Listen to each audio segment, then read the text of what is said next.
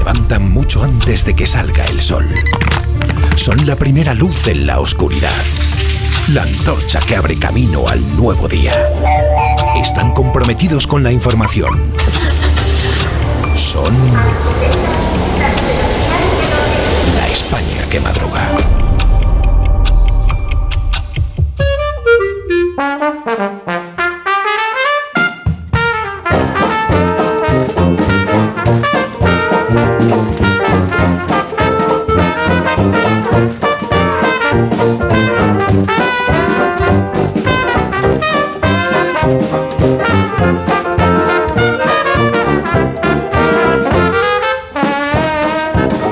Que madruga en viernes con el profesor Rodríguez Brown. Buenos días, Carlos. Buenos días, a pesar del gobierno. Daniel Ramírez García Mina, el nuevo Buenos días. Emocionante está la vida, patrón. ¿Así? Ya lo verás. Lo celebro. Eh, Rosa Belmonte, buenos días. Muy buenos días. Muy buenos días, Félix José Casillas. La bola entró. No tenías que haberlo dicho. 65 años de John McEnroy. Ay, Yo, qué madre, madre mía. Madre. Bueno, madre mía, madre No, mía. los pues, mayores. Sobre todo él. Sí. Bueno, en esta mesa hay, hay quien... Bueno, Amón Rubén, buenos días. Eso hay que decir lo que decía Juan José Castillo. ¡Qué tenis! Qué tenis. Un minuto. ¿Qué tiebreak? Hablamos de cosas. ¡Qué tenis! La España que madruga. Donde el Sina. Más de uno en Onda Cero. Donde el Sina. Dale, Son las 8 menos 20 minutos, El 7 menos repaso. 20 minutos en las Islas Canarias. Hay 7 preguntas y media para iniciar la mañana Bien. de este viernes. Bien, bien. Y la, prim- la primera, especial, la primera de las cuales es... especial preguntas, elecciones gallegas. Y la primera tiene que ser, ¿conseguirá o no conseguirá el PP la mayoría absoluta? La segunda. Se la hiciste tú al presidente de la Junta, Alfonso Rueda, candidato del PP, y tiene que ver con la anterior.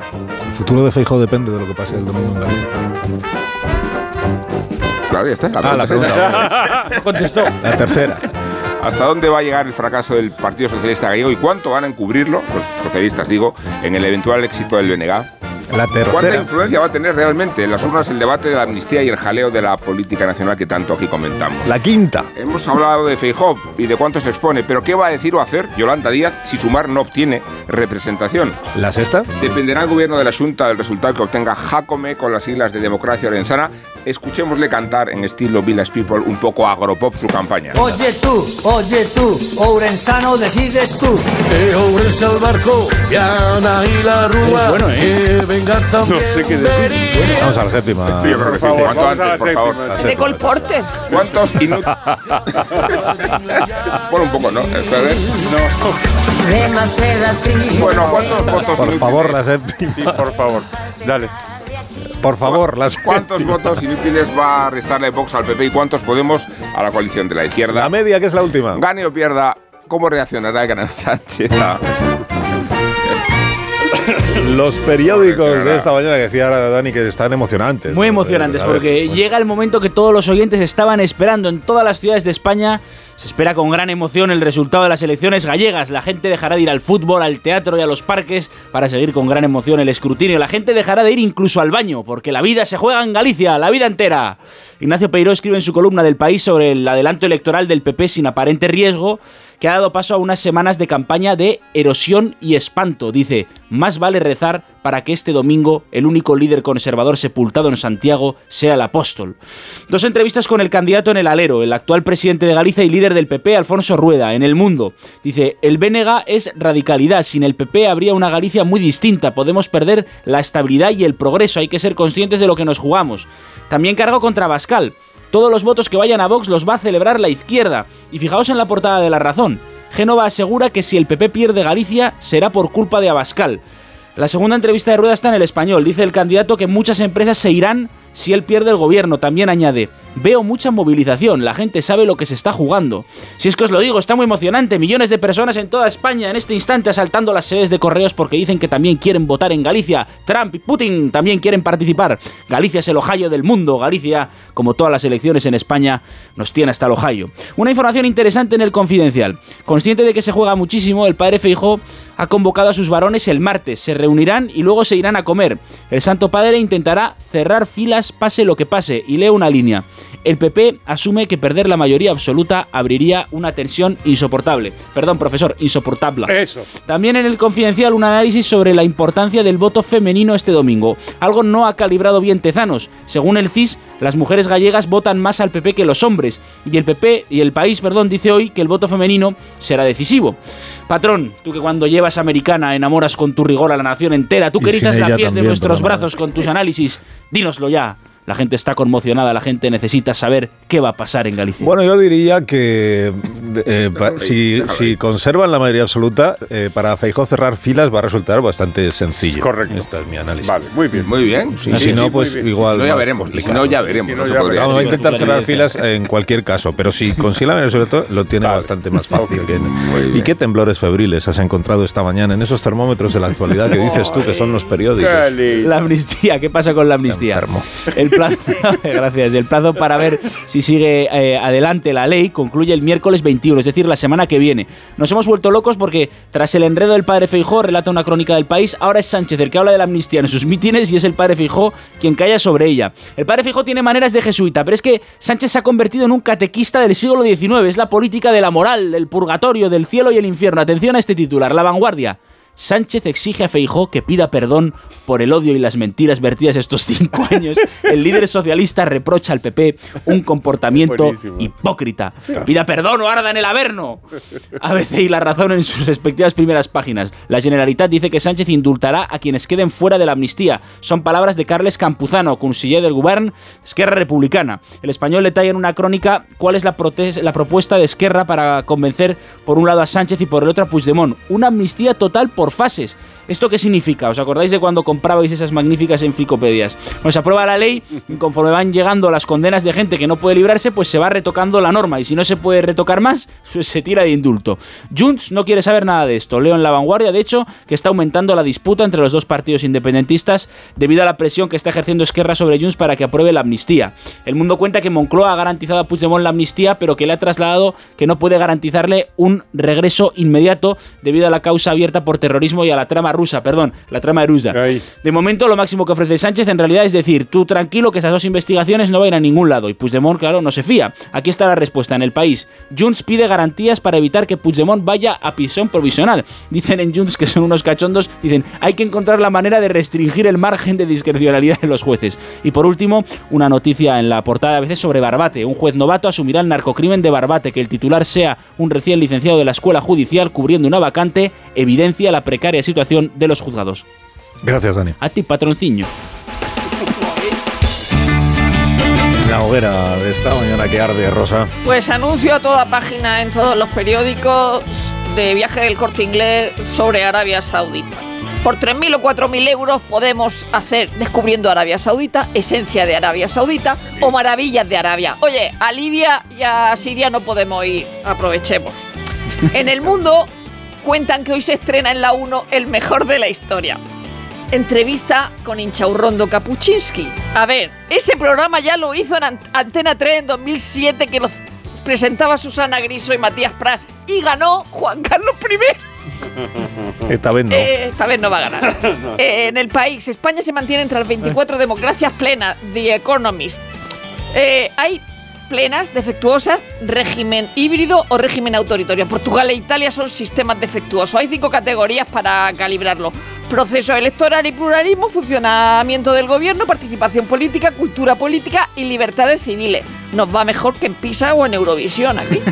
Alba Moreno sale en la contra del país. Es divulgadora científica en redes, estudia tercero de física y con un acento cerrado de Alcalá de Guadaira y aspecto de hija de Terelu es un fenómeno con sus vídeos cortos hablando sobre átomos, por ejemplo. Yo lo he visto y es fascinante, te lo digo de verdad. En ABC, titular, el triple asesino de Morata mató a su compañero de celda tras jugar al ajedrez. Y luego que sí, los deportes violentos. En la vanguardia, Nueva York lidera la pugna contra las redes sociales por la salud de los niños. La ciudad ha demandado a Facebook, Instagram, Snapchat, YouTube y TikTok. Reclama 100 millones por el gasto de atención mental de los menores. Twitter no ha sido demandado por su escaso uso entre adolescentes. En Mone- Monegal en el periódico. Esto es magnífico. Dedícate a ser pillastre, trapacero, tramposo, marrullero, embaucador y granuja y seguro que te hacen una serie de televisión y serás más famoso todavía. Es sobre el documental del pequeño Nicolás. Y en La Razón, las 35.000 amantes de Fidel Castro, según el New York Post. Jorge Vilches ha pedido ayuda a Alexa, le salen 389 anuales, pero si acorta la búsqueda entre los 14 y los 80 años, le salen 530 mujeres al año. Pero ¿cuándo tuvo este hombre tiempo para la revolución?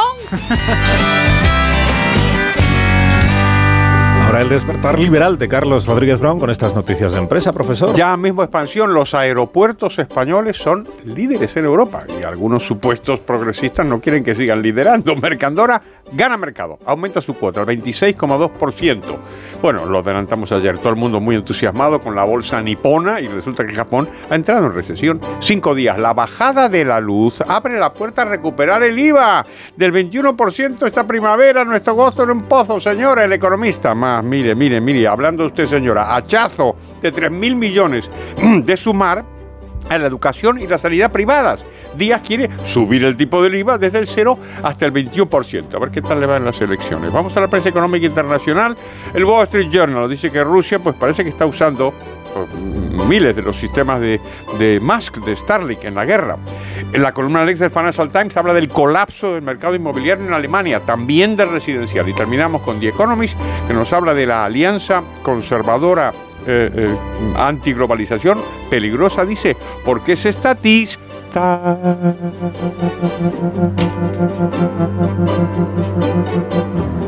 La viñeta económica de hoy, ¿cuál es, profesor? Buenísima nieto en ABC. Un hombre escucha las declaraciones de Trump sobre la OTAN y pregunta, ¿cómo? Donald Trump amenaza con dejarnos en manos de Putin. ¿Quién se ha creído que es? ¿Puigdemont? Contamos ahora la actualidad del deporte con Félix José Casillas. Te escuchaba al Sina con atención a las 7 cuando decías que todo se acaba, que en algún momento termina. Y lo que parece en este caso es que sí. El caso que voy a comentar, quizás suene este nombre, Kylian Mbappé. Éramos más jóvenes, alguno un niño, cuando en el año 17 ya hablábamos del fichaje del joven talento por el Real Madrid. Pero el PSG se lo llevó eh, cuando estaba en el Mónaco. Ayer, de manera oficiosa, pero con categoría oficial, medios cercanos al equipo parisino confirmaron que el martes Mbappé le dijo al catarí Al Khelaifi que en junio dejará de llevar la Torre Eiffel junto al corazón. Los 80 millones en lo que se valora su lealtad no le van a hacer cambiar de opinión y lo que esta semana dijo en privado será lo mismo que dirá en público. Adiós, París.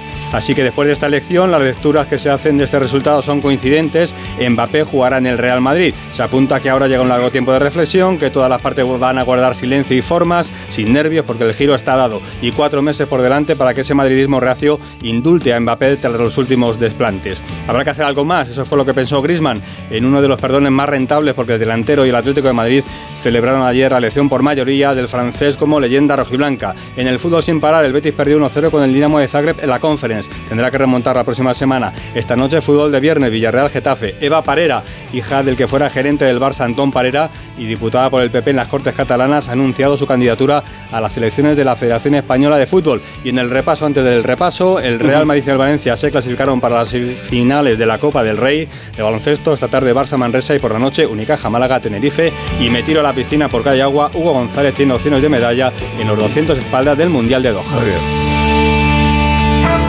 Como es viernes, llega ahora el repaso lírico de la semana. Recreación del poeta venezolano. Abigail Lozano. Abigail Lozano.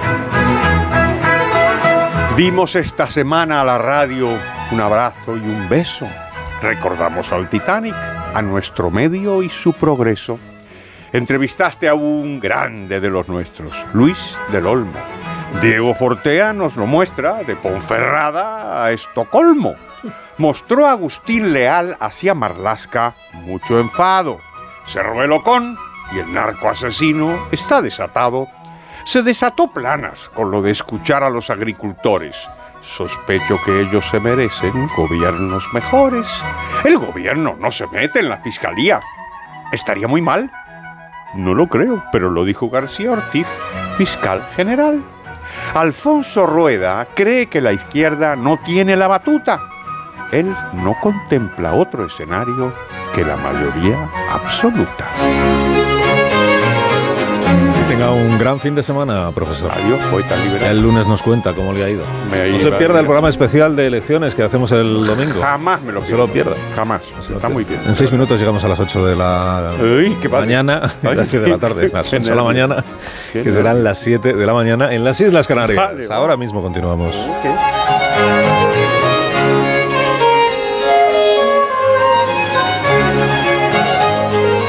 Más de uno en Onda Cero.